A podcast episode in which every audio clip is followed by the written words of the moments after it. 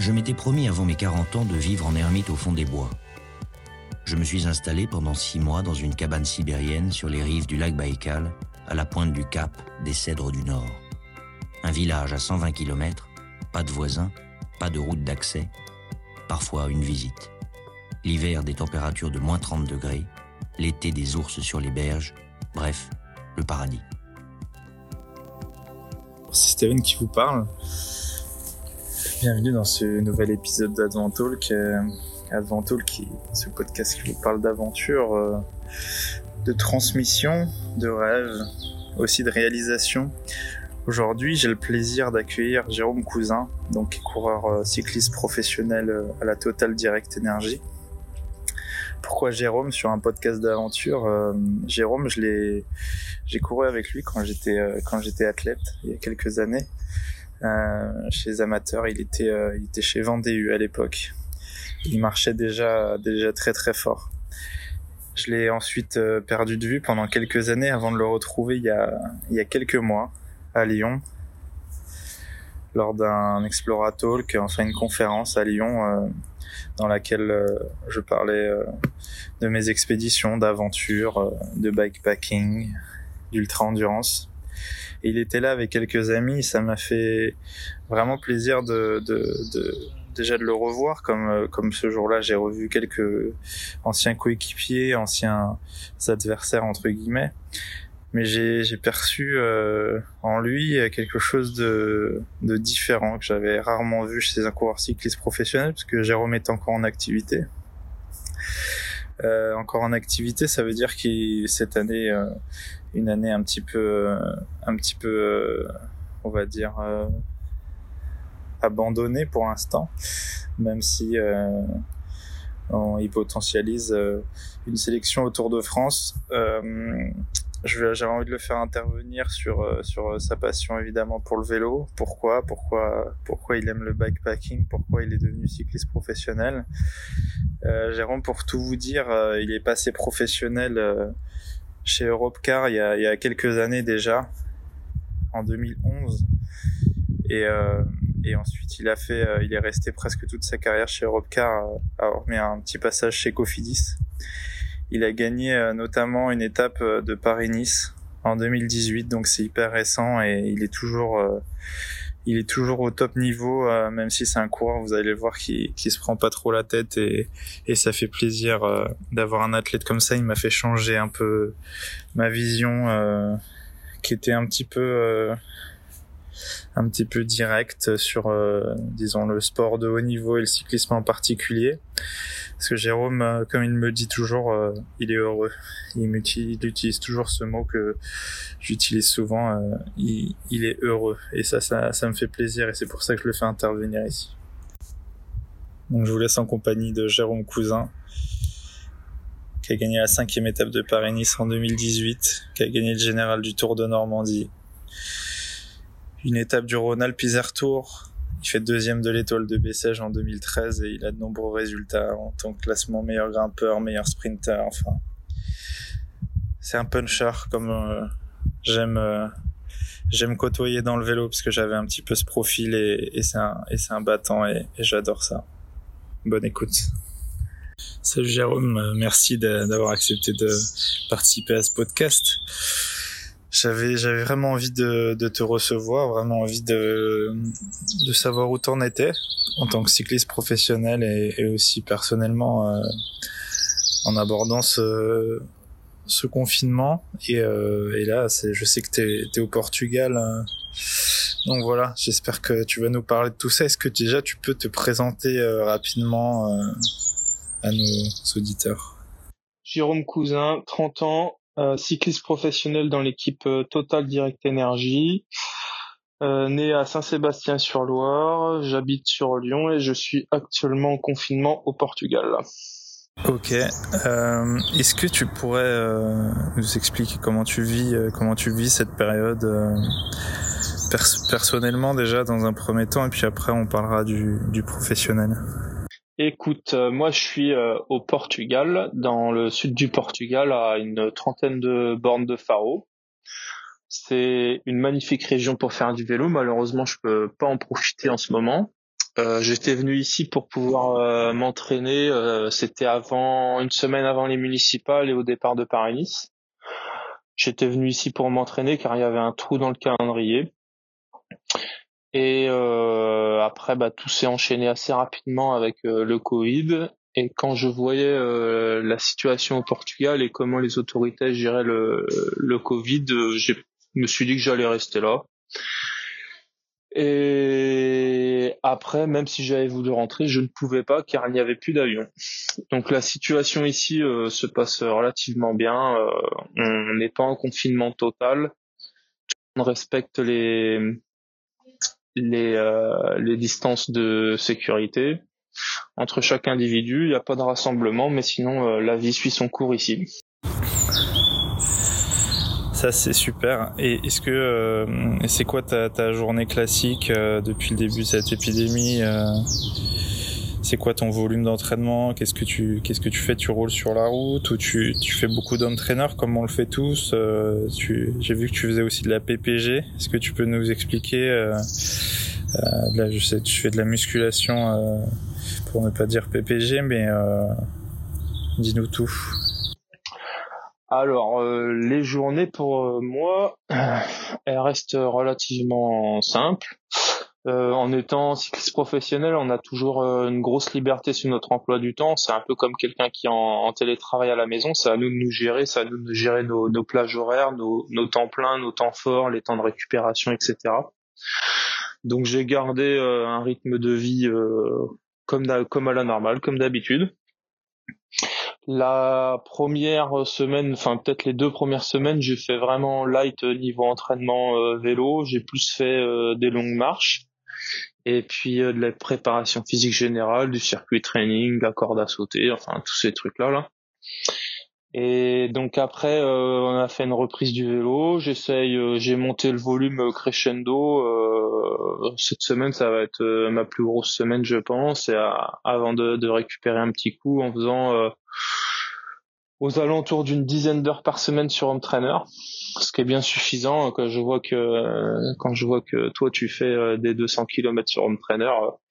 Je sais pas comment tu fais. Moi, je suis au bout de 45 minutes, une heure, j'en ai j'en ai déjà marre. Moi, je suppose que toi aussi tu dois en avoir marre de, de rouler et de faire le hamster sur le home trainer, qui a l'habitude de faire des grandes traversées. Mais euh, non, non, euh, on, fait du home trainer. Le plus dur quand on monte sur le home trainer, c'est de, trouver une source de motivation en étant compétiteur, c'est vrai que c'est difficile de s'entraîner un petit peu dans le vide, donc euh, on essaye de trouver des sources de motivation et depuis qu'il y a eu euh, des dates de et de reprise, euh, c'est déjà beaucoup plus facile de s'entraîner. Et puis aussi après j'ai arrêté la PPG parce que à force de tourner en rond, j'en avais un petit peu marre et j'ai vu qu'il y avait un chantier dans ma rue. Donc je vais donner un coup de main aux ouvriers la journée. Des fois j'y reste toute la journée, je fais du terrassement je fais euh, je terrasse je suis avec ma brouette je remblaye à droite à gauche et puis et puis voilà ça m'occupe bien et puis ça me ça me permet de de m'entretenir physiquement et puis ça permet aussi de de passer le temps euh, de passer le temps. Du coup j'apprends un petit peu le portugais sur le chantier en plus et ça m'occupe bien les journées. Et puis à côté de ça le soir bah on essaye de s'occuper euh, en faisant en innovant en cuisine j'ai participé à quelques lives Instagram avec euh, Cyril Bossuel, un chef euh, de l'Institut Paul Bocuse. Donc euh, on fait des lives sur Instagram en, faisant des recettes que lui m'envoie avant. on fait un live d'une heure où on cuisine ensemble. C'est assez agréable, ça casse, ça casse un peu la monotonie. Donc voilà. on a vu le président de la Fédération française de cyclisme intervenir une première fois pour, pour interdire de, de faire du, du vélo dehors. Euh, ensuite une seconde fois là pour nous dire qu'il y aurait pas de pratiquement pas de vélo cette, cette année. Et euh, là on voit que le Tour de France va sans doute avoir lieu. Est-ce que tu, tu sens que ton sport est en, est en danger ou en difficulté en tous les cas le, sport professionnel? Je pense qu'il y a plusieurs aspects euh, concernant le, le sport de haut niveau. Il y a les acteurs principaux, les sportifs il y a ensuite euh, les organisateurs à côté qui organisent les manifestations sportives. Et après, tu as les médias qui les diffusent. on voit déjà que au niveau sportif, il y a des équipes qui ont réduit les salaires. Il y a des employés type kiné, mécano, du staff d'équipe qui ont, été licenciés dans certaines équipes. Et dans le pire des cas, il y a même des sponsors qui ont déjà dit qu'ils se retiendraient. Donc après, euh, ça reste à voir, mais c'est quand même euh, déjà pour les acteurs principaux, euh, les sportifs, c'est c'est une situation qui est pas simple. après, pour tout ce qui, pour pour les organisateurs, aujourd'hui, ben il y a toutes les courses qui ont déjà été annulées. Les plus grosses courses, on espère pouvoir les refaire en fin de saison dans le calendrier. Ils ont les moyens de pouvoir les déplacer puis déplacer les organisations. Pour les plus petites courses, bah, sont tout simplement annulées. Il faut espérer qu'on les retrouve l'année prochaine en 2021, que ce soit pas rédhibitoire. Et puis après, tu as toutes les courses euh, de fin de saison, enfin cet été, puis euh, de fin de fin de saison qui vont peut-être avoir lieu normalement. Il y a des dates qui ont été posées notamment pour le Tour de France qui a réussi à, se déplacer. Après, on est en attente euh, du Giro et puis de la Volta. Le calendrier il a été euh, soumis par l'UCI, donc euh, on attend de voir tout ça. Et puis euh, bien sûr, quand on allume aujourd'hui la télé, on bah on voit pas des courses en live, ils font des rediffusions. Donc s'il n'y a pas de s'il y a pas de, de course, les cyclistes peuvent pas courir et puis il n'y a pas de spectacle, les gens ne peuvent pas regarder la course à la télé. Donc c'est une économie qui est quand même relativement fragile. Et c'est sûr qu'aujourd'hui, on peut dire que le sport et le vélo est quand même en danger dans la situation actuelle. Alors, euh, ils trouvent des parades, euh, notamment cette semaine, je vais faire un tour de Suisse euh, virtuel en ligne. Donc c'est c'est mieux que rien. Au moins, il y a de la visibilité pour le sponsor. il y aura eu un tour de Suisse, même s'il est virtuel, même si on va faire qu'une trentaine ou une quarantaine de kilomètres par jour au lieu des 150, 200 prévus et puis des du dénivelé de malade qu'il y a sur cette course-là. C'est des petites alternatives. J'ai vu qu'il y avait eu le Tour des Flandres aussi qui a été rediffusé comme ça, enfin qui a été euh, produit comme ça. Non, il faut espérer que que la situation s'améliore quand même assez rapidement pour que les cyclistes euh, et que les organisateurs puissent avoir un peu plus de visibilité et puissent euh, reprendre un calendrier normal pour éviter que que les que les que les courses soient annulées. Après, euh, si une course est annulée parce qu'au niveau sanitaire c'est pas possible de la courir, ben je pense que c'est une bonne décision. Il faut espérer que ça soit pas pour des raisons économiques parce qu'ils ont plus les subventions, que des partenaires privés ne peuvent plus ne peuvent plus alimenter les caisses les caisses de la course. Voilà, c'est, je pense que c'est à peu près. Euh... Est-ce que tu arrives quand même à avoir des contacts avec tes managers, tes, coéquipiers euh, Est-ce que tu arrives à correctement t'entraîner? Et, et, quand est-ce que tu, tu, vas reprendre euh, la compétition? Pour l'instant, j'ai vu que tu participais au Tour de Suisse virtuel là, mais euh, est-ce que tu peux nous dire, euh, est-ce que tu connais ton programme par exemple pour la fin de saison? Euh, Moi, j'ai pris parti de ne pas faire trop de trop de trop de Zwift. Trop de Zwift au début parce que j'avais un petit peu d'expérience dessus avec euh, mes deux clavicules cassées l'année dernière. J'avais déjà passé pas mal de temps sur l'home trainer et je sais que ça demande beaucoup d'énergie euh, et physique et mentale donc euh, j'ai préféré j'ai préféré me reposer puis mettre la pédale douce au début pour pouvoir garder garder de l'envie et de la motivation sur la pour la suite j'ai augmenté progressivement mes charges d'entraînement, euh, mais je fais rarement euh, plus de deux sessions par jour et plus d'une heure. Donc euh, ça me fait des journées de rien du tout à jusqu'à deux heures, deux heures et demie maximum. Puis à côté de ça, je fais un petit peu de musculation et puis de circuit training et beaucoup de marche. Donc j'ai eu l'entraîneur hier. Normalement, la compétition, la première compétition, ça sera le Tour de l'Ain début juillet, fin août début juillet. Après, euh, on a le Dauphiné, on a le Tour de Norvège, euh, les championnats de France et le Tour de France. Plus largement, on voit qu'il y a beaucoup de gens qui font du sport, que ce soit à l'intérieur des logements, mais aussi, euh, mais aussi à l'extérieur. On a vu énormément de runners, soit qui se découvraient ou soit qui devaient se regrouper parce que parce que les horaires étaient hyper limités, notamment à Paris, entre 19 et après 19h et avant 10h. Est-ce que tu trouves que cette crise a été a été bien gérée en France, mais aussi en Europe, parce qu'on sait qu'en Belgique, en Suisse notamment et au Portugal, c'est vraiment possible de de faire du sport. Écoute, euh, pour les sportifs, euh, bah en France, ça a été tout le monde s'est arrêté, hein, tout le monde est tout le monde est à la maison. Après, euh, pour le vélo, je sais que certains pays peuvent rouler en extérieur, donc ça leur permet de prendre l'air et puis de se maintenir en forme. Mais il y a une chose qui est sûre, c'est que les 200 ou les 200 km ou les entraînements effectués pendant le confinement, je pense pas que ça sera de la valeur ajoutée euh, pour pour cet été euh, en date de reprise. C'est plus euh, pour nous en étant sportif de haut niveau, enfin en étant cycliste, ben, le fait de faire le hamster sur le home trainer toute la journée quand il y a les quand il y a les beaux jours et pas pouvoir prendre l'air et, et, sortir dehors qui est plus frustrant. Mais euh, le plus important, et je pense que tous les cyclistes français l'ont bien respecté, même euh, en Italie ou en Espagne, ça a été de montrer l'exemple et euh, de montrer aux gens que c'était important de rester chez soi, euh, nous, on joue encore plus le jeu, sachant que c'est notre gagne-pain. On va pas faire du vélo le dimanche pour euh, gagner les pancartes avec les copains. C'est notre source de revenus et puis c'est des statuts qui sont relativement précaires dans le sens où c'est des contrats assez courts. Donc si t'es pas performant, tu peux tu peux être viré, non conservé plutôt. Donc euh, la situation, elle a été, euh, elle a été bien, bien gérée par les, cyclistes qui ont montré l'exemple. Après, c'est sûr, bah, c'est frustrant de rester à la maison, mais c'est pas la chose la plus importante aujourd'hui, l'entraînement, euh, savoir euh, si tu peux pas rouler tes 20 heures par semaine ou plus. à l'heure actuelle, c'est pas la chose la plus importante.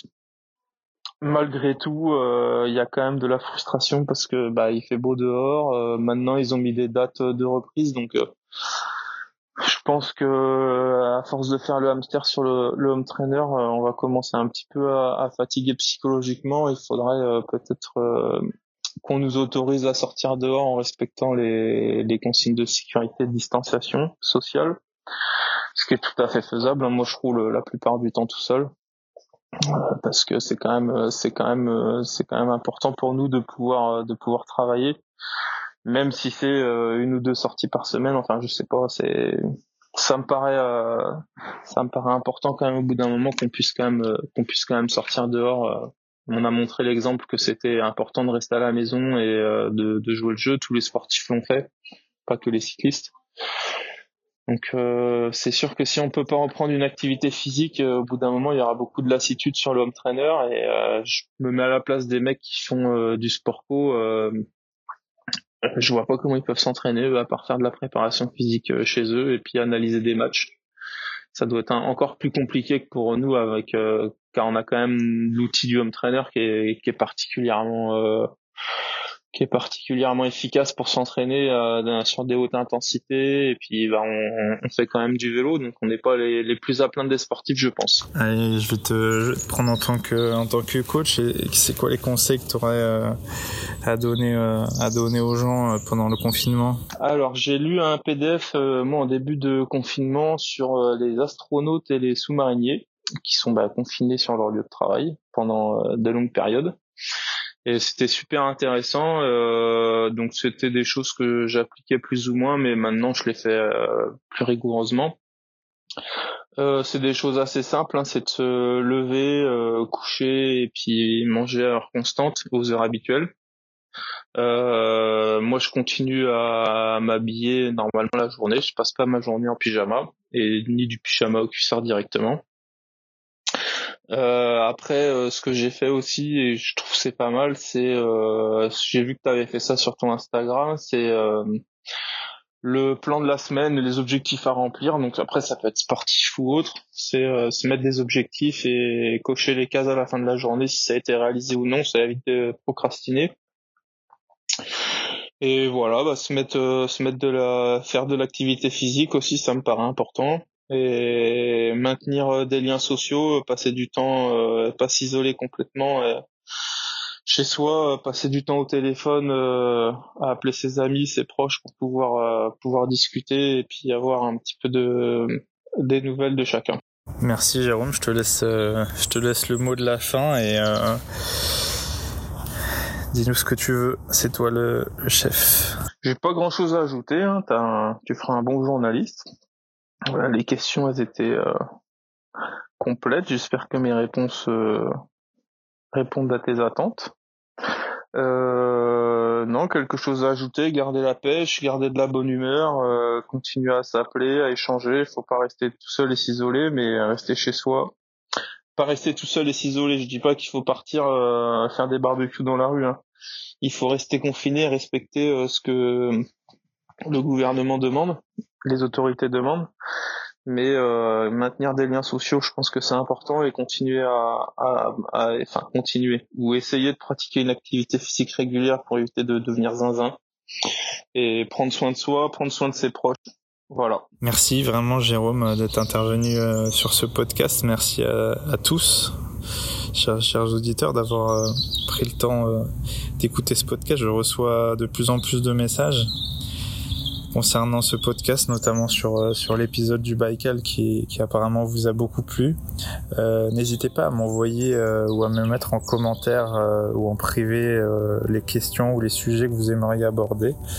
Et je me ferai un plaisir soit d'interviewer des, des champions, des des ultra-endurance athlètes, des aventuriers ou d'autres gens, ou, dites-moi les thématiques et je les aborderai du mieux possible. Je vous embrasse, prenez soin de vous.